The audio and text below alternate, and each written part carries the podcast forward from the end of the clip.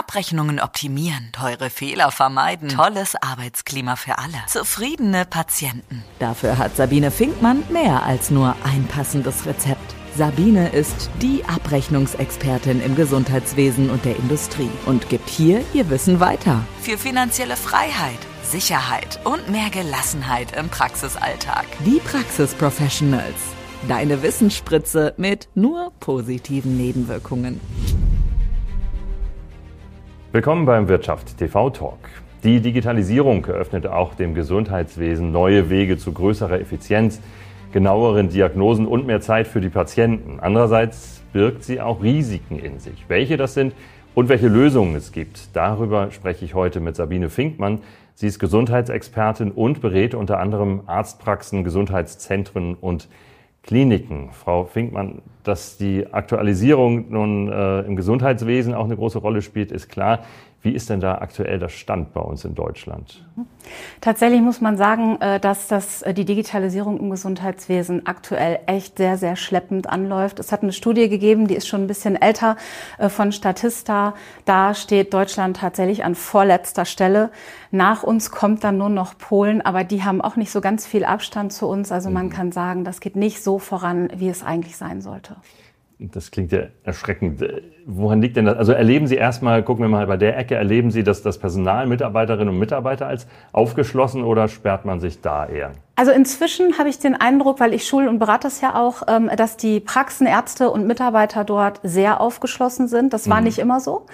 Ähm, wir haben aber hier zum Beispiel das Problem, dass die Technik nicht so funktioniert, weshalb die Mitarbeiter dann häufig auch genervt sind, äh, weil es einfach nicht äh, technisch rund läuft.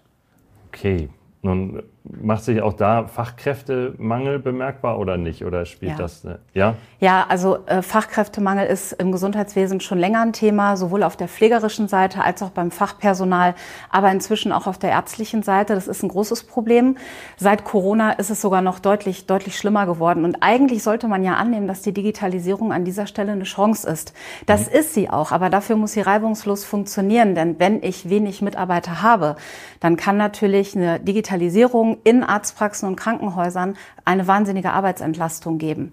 Das funktioniert aber nur, wenn sie wirklich funktioniert, denn ansonsten bindet sie Ressourcen und es führt dazu, ja, dass wirklich auch wertvolle Zeit, die man eigentlich für den Menschen braucht, dann für Technik äh, drauf geht. Ähm, ja. Wie kommt denn das? Aber das, also woran hakt es denn ja. da? Also wird die, die Technik falsch eingekauft, wird falsch beraten, mhm. Fehlen Subventionen oder wo, wo hakt es, dass die Digitalisierung da nicht richtig vorankommt? Also äh, das äh, Ministerium hat ja ein Unternehmen gegründet, die Gematik, was dafür zuständig ist, die Datensicherheit, den Datenschutz und auch welche Komponenten dann in der äh, Digitalisierung, wir nennen das Telematikinfrastruktur im Gesundheitswesen, was eingesetzt werden soll und was dann von den Softwarehäusern, die die Praxen ja nutzen als mhm. Praxissoftware-Systeme, ähm, ja eigentlich funktionieren sollte. Und aus der Erfahrung heraus ist es aber so, dass die technischen Komponenten, die eingesetzt werden, häufig veraltet sind. Die Technik ist einfach schon sehr, sehr alt und dann sind ähm, Updates zum Beispiel nicht, äh, stehen nicht zur Verfügung. Äh, wenn sie eingespielt werden, funktioniert die Technik wieder nicht. Also es gibt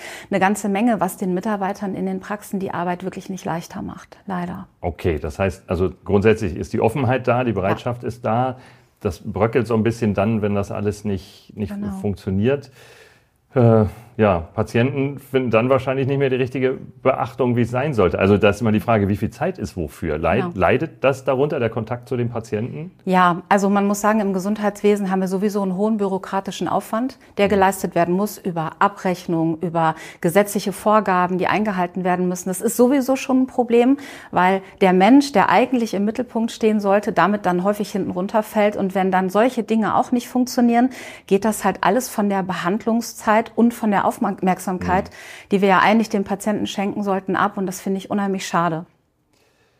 Dann kommen wir mal zu den Lösungen, weil das klingt mhm. ja erstmal nach einem gewaltigen Berg von Problemen tatsächlich. Also wie könnte es denn besser laufen? Ja, also Punkt eins, ähm, man sollte natürlich die Arztpraxen äh, und auch die Softwarehäuser in gewisser Weise unterstützen, dass die Technik dann auch wirklich funktioniert.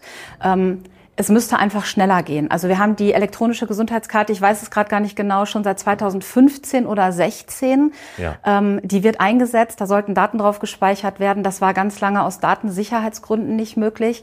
So alt sind aber zum Teil auch schon die einzelnen Komponenten. Mhm. Ähm, das heißt, hier müsste es eigentlich deutlich schneller gehen.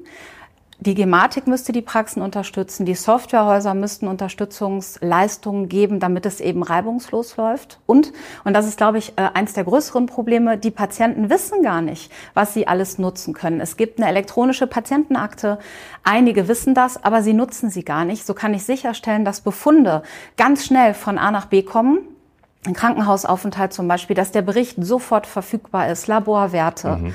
Notfalldatensatz, Patienten, die schwerwiegende Erkrankungen haben, wenn denen was passiert, dann weiß keiner, welches Medikament, wogegen haben sie eine Allergie. Es gibt einen Notfalldatensatz, den man auf der versicherten Karte, die wir alle benutzen, abspeichern könnte.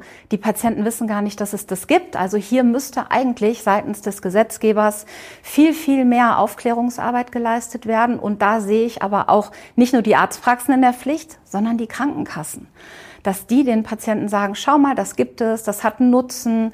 Es passiert eigentlich so gut wie gar keine Aufklärungsarbeit, auch nicht medial. Es ist ganz schwierig. Aha. Also müssten das dann die Praxen, die Kliniken selbst betreiben? Aktuell ist es so, dass die Arztpraxen verpflichtet sind, die Patienten darüber aufzuklären, dass es jetzt ein E-Rezept gibt weil Patienten gar nicht wissen, welche Möglichkeiten es gibt ja. und dass sie kein Papierrezept mehr brauchen, um damit zur Apotheke zu gehen. Und das finde ich schwierig. Und dann wird es auf die Ärzte abgewälzt, die letzten Endes jetzt ab Januar 24 bestraft werden, wenn sie nicht alles können. Unabhängig davon, woran es liegt, werden sie nicht mehr gefördert. Das heißt, sie kriegen Geld dafür, dass sie die ganzen Dinge anschaffen. Ja. Wenn ein Teil davon nicht funktioniert, bekommen sie das Geld nicht mehr, selbst wenn es gar nicht deren Verschulden ist finde ich, geht in die falsche Richtung. Das heißt, muss da auch noch mehr gesetzlich geregelt werden, mhm. Ihrer Meinung nach? Damit, ja, ich finde schon. Also weil Sie sagen zum Beispiel, es gibt keine Software-Updates oder so. Das muss ja irgendwie geklärt sein, wenn eine Praxis viel Geld ausgibt, genau. dass es dann auch weitergeht und nicht, dass ja. Sie irgendwann sagen, ach nee, äh, das Repertoire, das bedienen wir gar nicht mehr oder so. Also die Softwarehäuser sind zertifiziert, die wissen, mhm. dass sie die Dinge liefern müssen. Aber es geht dann halt doch nicht so schnell, wie man es eigentlich im Praxisalltag ah, ja. bräuchte, um wirklich reibungslos arbeiten zu können. Und das führt zu Frust. Und das verstehe ich sogar. Vielen Dank, Frau Finkmann, für diese Blicke hinter die Kulissen der sehr, sehr Digitalisierung gerne. im Gesundheitswesen. Das war der Wirtschaft TV Talk für heute. Mehr Geld verdienen und Zeit gewinnen. Wie es geht, erfährst du auch in der nächsten Folge von Die Praxis Professionals mit Sabine Finkmann.